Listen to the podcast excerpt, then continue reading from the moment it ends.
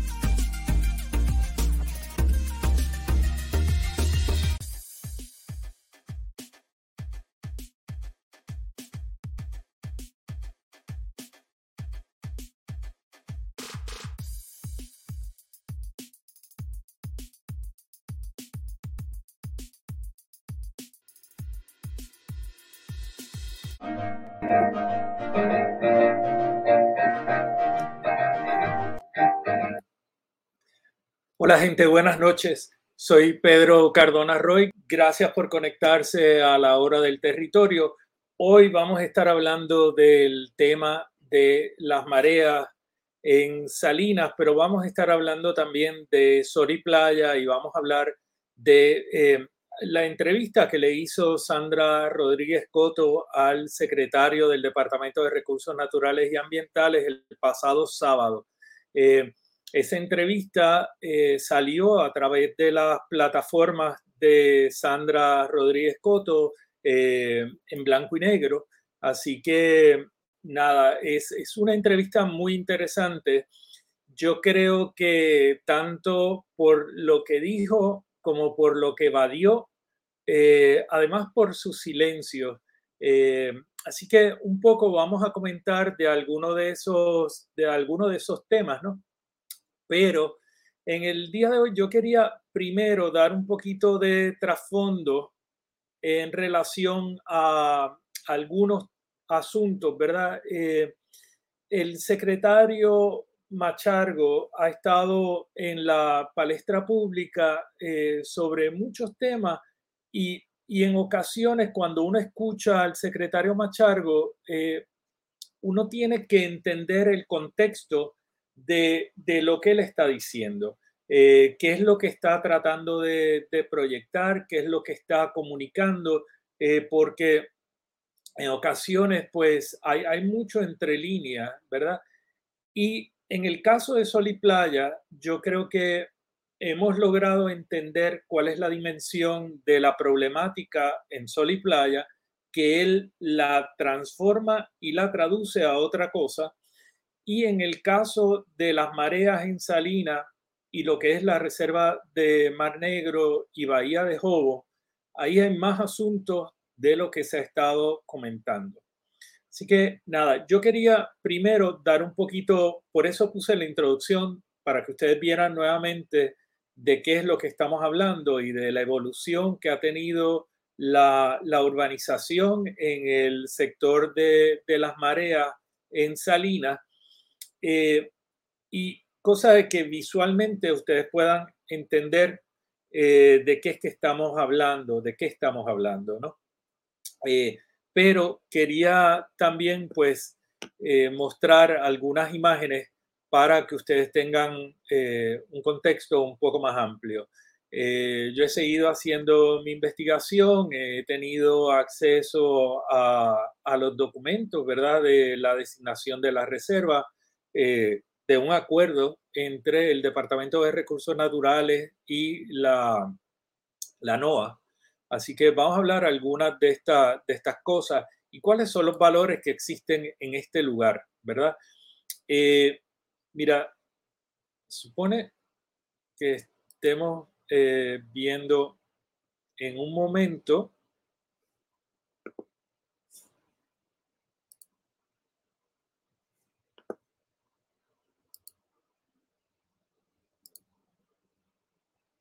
Pues mira, eh, no, no está saliendo la imagen que quería que saliera. Eh, vamos a ver un momento a ver si es que yo todavía no soy muy ducho en esto de, de manejar este,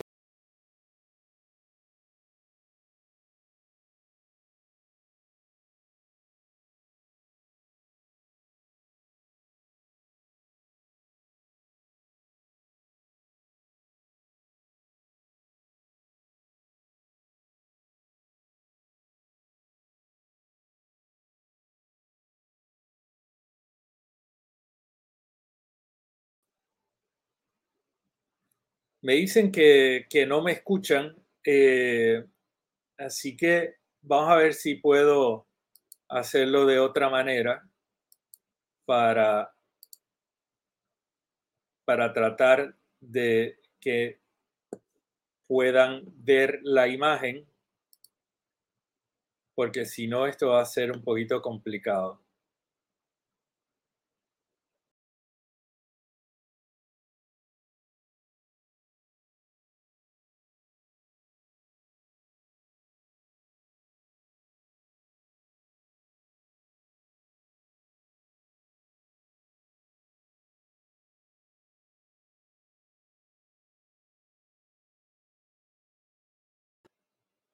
Ok, eh, pues definitivamente no, no, puedo hacer ambas cosas eh, a la vez.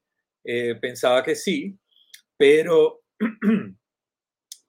voy, voy a mostrar, voy a interrumpir lo que, lo que yo digo para que ustedes vean algunas cosas y puedan, puedan tener la, la, información que les quiero comunicar en la noche de hoy. ¿Verdad? Mar Negro es un sistema de humedales eh, verdaderamente grande, eh, es además muy hermoso y tiene una, diversidad eh, impresionante. tiene unas características distintas a los humedales que tenemos en, en la costa norte, como lo que puede haber en algunas áreas de, eh, próximas al área metropolitana, ¿verdad? Los humedales alrededor de la laguna del condado, eh, o sistemas de humedales un poquito más, más amplios que podemos conocer, como los de la Parguera o los que han ido a Ceiba, pues lo que es la playa de los machos o los que hay alrededor de las cabezas de San Juan. Esto es un humedal que es mayormente seco, eh, así que tiene unas características distintas a otros humedales. Eh, así que es un área interesante. Muestro, muestro la imagen. Me quito yo, la pongo aquí.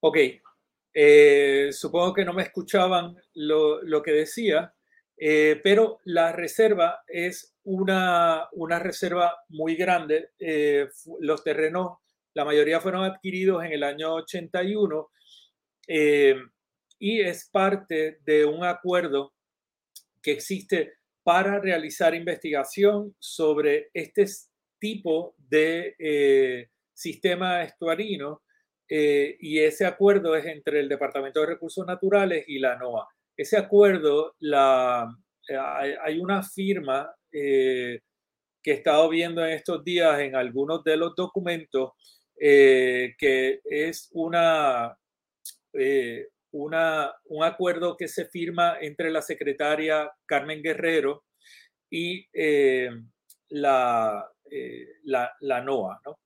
Eh, déjame ver si puedo conseguir un segundito que tengo por aquí el, el acuerdo para que lo puedan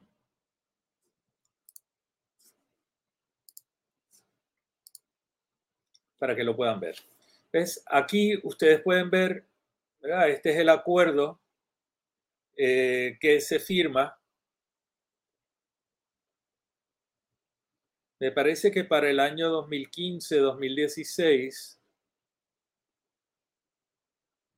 la firma entre la secretaria eh, Carmen Guerrero, este es el acuerdo que firma con, con la entidad y debajo eh, Nelson Santos Torres y Carmen Guerrero, pero también tengo por aquí el, el memorando de acuerdo entre el Departamento de Recursos Naturales y eh, Ruperto Chaparro, eh, en este caso,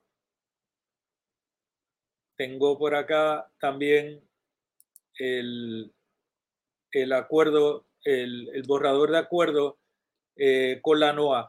Todo esto está en la página del Departamento de Recursos Naturales y Ambientales que la dirección de la página eh, aparece aquí arriba, es eh, www.drna.pr.gov.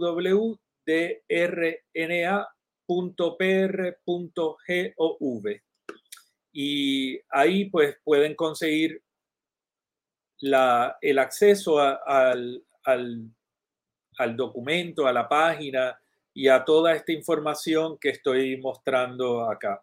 Y ahora se puso simpática la, la computadora y me permite que podamos ver varias cosas a la vez, pero antes no.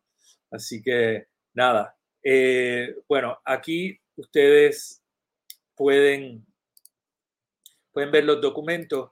Eh, es, es, una página que tiene bastante información. Eh, aquí, pues, gran parte de los datos ¿verdad? Que, que yo he estado sacando surgen de los documentos que están contenidos en, en, esta página y está el plan de manejo. Así que les da una idea, ¿verdad?, de, de, lo que son los componentes de la, la, reserva y los valores que existen allí, ¿no? Entonces, a ver un momento.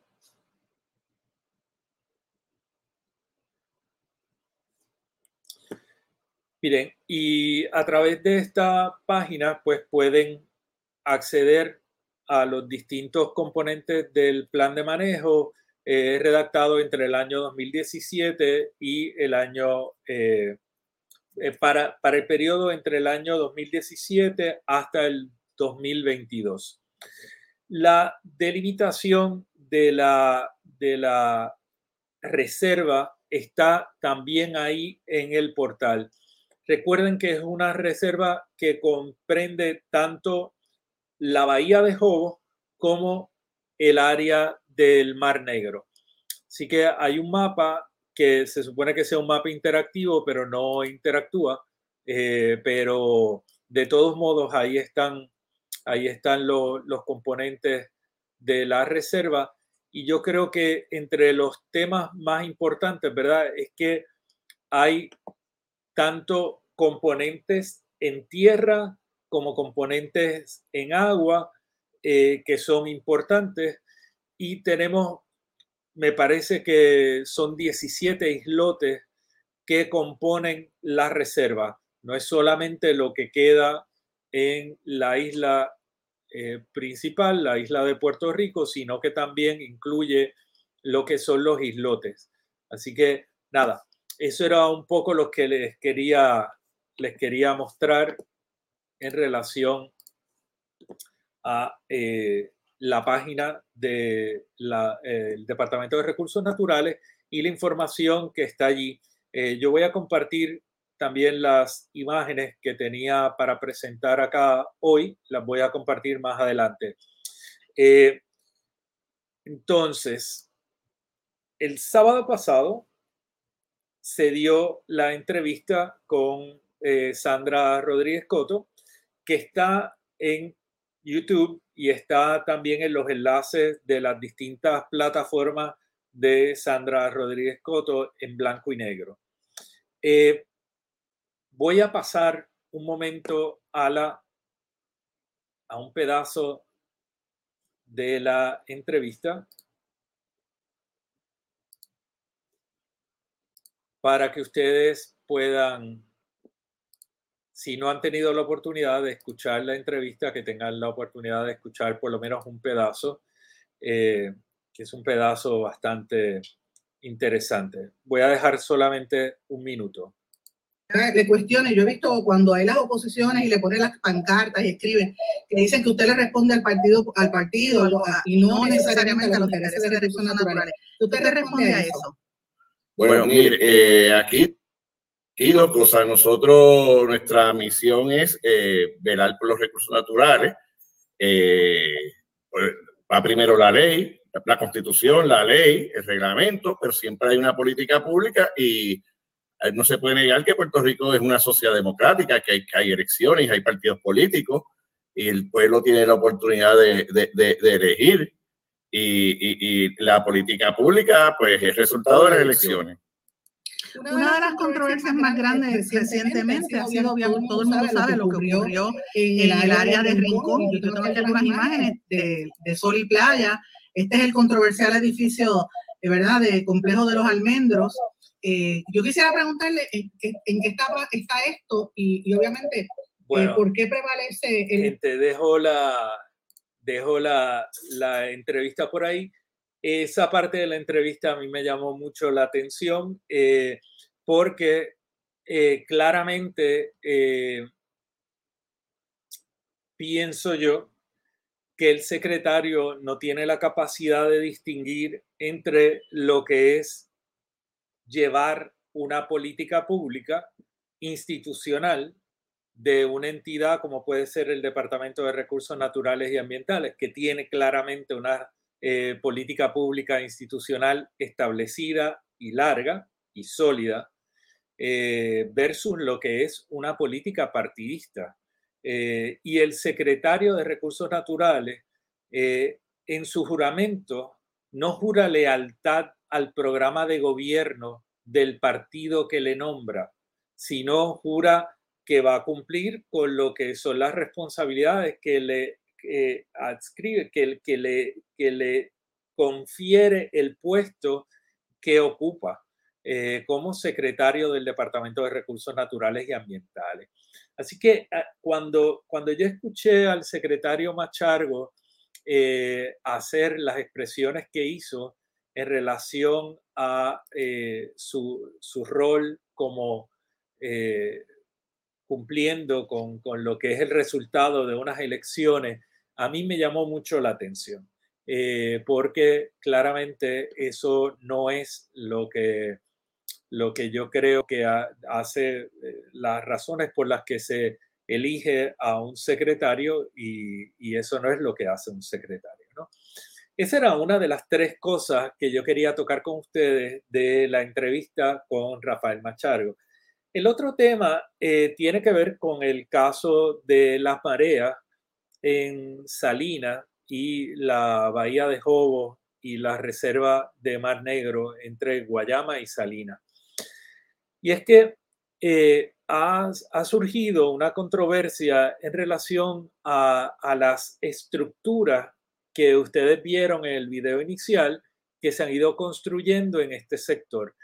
Eh, esas estructuras, para que ustedes tengan idea, eh, están dentro de esos terrenos que se adquirieron en los años 80 y que son parte de un acuerdo entre recursos naturales y una entidad federal que es la NOAA.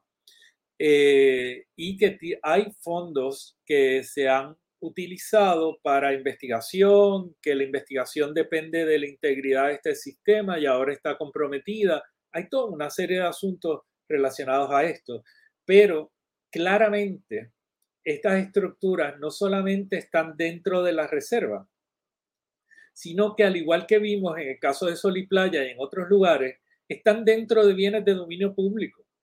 Eh, por lo tanto, eh, hay unos privados pretendiendo ocupar y utilizar eh, terrenos que le pertenecen al pueblo de Puerto Rico y sobre los cuales existe una prohibición a la edificación.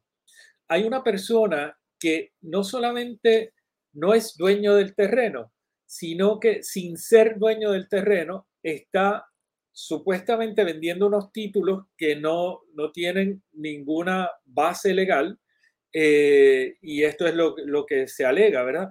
Pero hay, hay una persona que vende títulos eh, para el, el, uso de la superficie de una propiedad que no es suya. Eh, y entonces, pues viene con un montón de condiciones, ¿verdad? Le dicen que él no, no, no tiene, ¿verdad? Eh, no, no, les está imponiendo restricciones al uso. Este, eh, esto no, no, no, no, representa una limitación para nadie, eh, pero sin embargo no, no tiene el título, no, no, no tiene dominio de esos terrenos. Eh, o sea que es algo que no, que no cuadra, ¿verdad? De otra parte, eh, en la entrevista con Sandra Rodríguez Coto y en un artículo que sale en una publicación Eiboricua, me parece que el lunes pasado, se habla de que hay unas expropiaciones eh, que se van a realizar por el Departamento de Recursos Naturales y, realmente el Departamento de Recursos Naturales no tiene que expropiar absolutamente nada, eh, porque esto, el, el, que ocupa un terreno que no es suyo eh, y que además es del pueblo de Puerto Rico, pues realmente lo único que corresponde es desalojar. Eh, no hay que compensar por sacar a la persona, no hay que pagarle nada si, se, si pierde la piscina, si pierde eh, el trailer, si no, no, no tiene que mediar nada porque eso está construido en algo que no le pertenece. Así que eso yo creo que eh, es algo que a mí me pareció interesante de la entrevista y del artículo que también publica Sandra Rodríguez Coto en Eiboricua. La, tercera cosa que quería comentar con ustedes es el caso de Sol y Playa y la referencia que hace Machargo al caso de Sol y Playa. Eh, que por un lado, Machargo maneja muy bien lo que es eh, el esquivar el asunto y, y, Machargo cuando se le pregunta si él ha cumplido con su responsabilidad de velar por los recursos eh, naturales en el caso de Sol y Playa? Él dice que claro que sí, que es el Departamento de Recursos Naturales que él dirige el que llevó la, eh, la levantó bandera y presentó una querella ante eh, la Junta de Planificación para que la Junta actuara, porque el departamento no tenía capacidad para actuar. sin embargo, pasa por alto, ¿verdad? que el departamento sí tiene la capacidad de actuar sobre asuntos como puede ser la solicitud de la cesión de los bienes de dominio público, que no lo hizo, eh, que menciona, ¿verdad?, que hay una, una exclusión categórica que se concedió y no se podía haber concedido, cosa que nosotros dijimos el 14 de junio, la primera vez que hablamos sobre este tema. Eh, sin embargo, no, el, el, secretario no actuó. Eh, realmente esa exclusión categórica ha seguido su trámite y, y, se ha visto como algo que concedió la OPE, pero el departamento se, se lava las manos, ¿no? Y lo último que dice el secretario, eh, dijo muchas cosas, pero lo último que a mí también me llamó muchísimo la atención es cuando él dice que ellos levantaron bandera porque había unas estructuras que se estaban construyendo dentro de la zona de separación, sobre la cual existe una servidumbre. Y él lo despacha de esa manera. Y recordemos que las conversaciones que hemos tenido en relación a Sol y Playa, aquí hay más asuntos. O sea, nosotros estamos hablando que en el caso de Sol y Playa, hay unas estructuras que se construyeron sobre bienes de dominio público y que desde el año 97 se le señaló por el agrimensor Gerardo Serra al entonces secretario Daniel Pagan Rosa que había eh, unas construcciones que se estaban haciendo sobre bienes de dominio público que tenían que ser cedidos y no habían sido cedidos. El secretario evadió en todo momento hablar de la sesión. Él, no, él nunca ha solicitado una sesión, eh, ni tampoco hace referencia a aquellas eh, solicitudes de sesión y al trámite irregular que se llevó a cabo en el año 97. Así que yo creo que eh, fue, fue interesante ver el juego de, de pie del secretario Machargo que no fue muy hábil, si, si me preguntan a mí. Eh, yo creo que claramente Machargo pues estaba tratando de, eh, de navegar eh, por una, una entrevista mañanera, un sábado, y, yo creo que logró salir sin demasiado golpe a pesar de que hubo unos momentos en que eh, la periodista le, le, increpó con unas preguntas que no, que no eran sencillas ni tampoco eran tan fáciles de, evadir, pero él eh, obviamente ha desarrollado una habilidad grande eh, en cuanto a, a, lo que es el manejo, ¿verdad?, de ese tipo de situación y ese tipo de medios.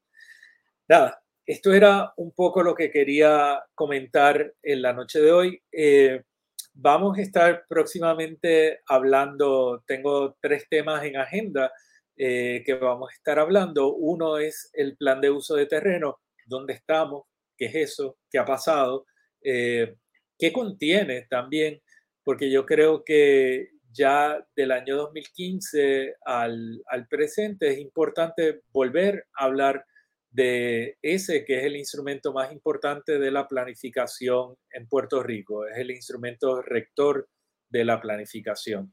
Vamos a hablar también de las consultas de ubicación. Eh, yo he estado, esta mañana estaba eh, en, un caso, ayer estuve pendiente para entrar a una vista eh, sobre otro caso, estado de perito y me he dado cuenta que las consultas de ubicación se han vuelto a convertir en el orden del día eh, y un instrumento muy usado y abusado. Eh, así que vamos a hablar un poco de qué son las consultas de ubicación, por qué existen y cuáles son sus límites, ¿verdad? Para que todos lo, los entendamos. Y eh, en tercer lugar, eh, vamos a regresar a hablar sobre el tema de Playuela.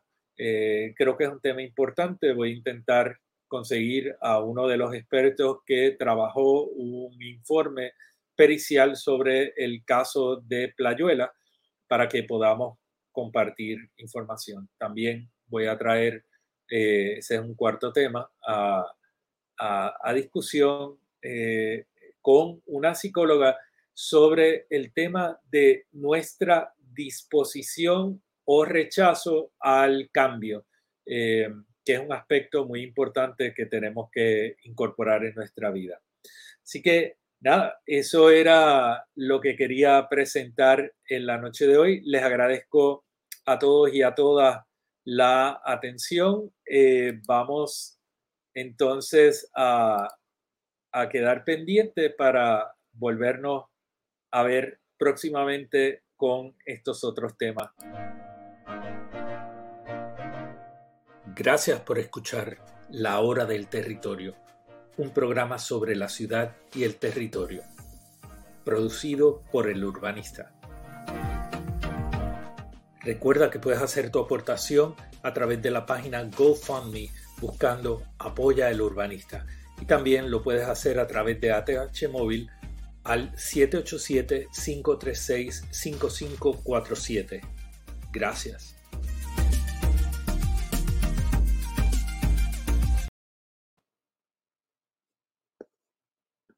Gracias, gente. Buenas noches.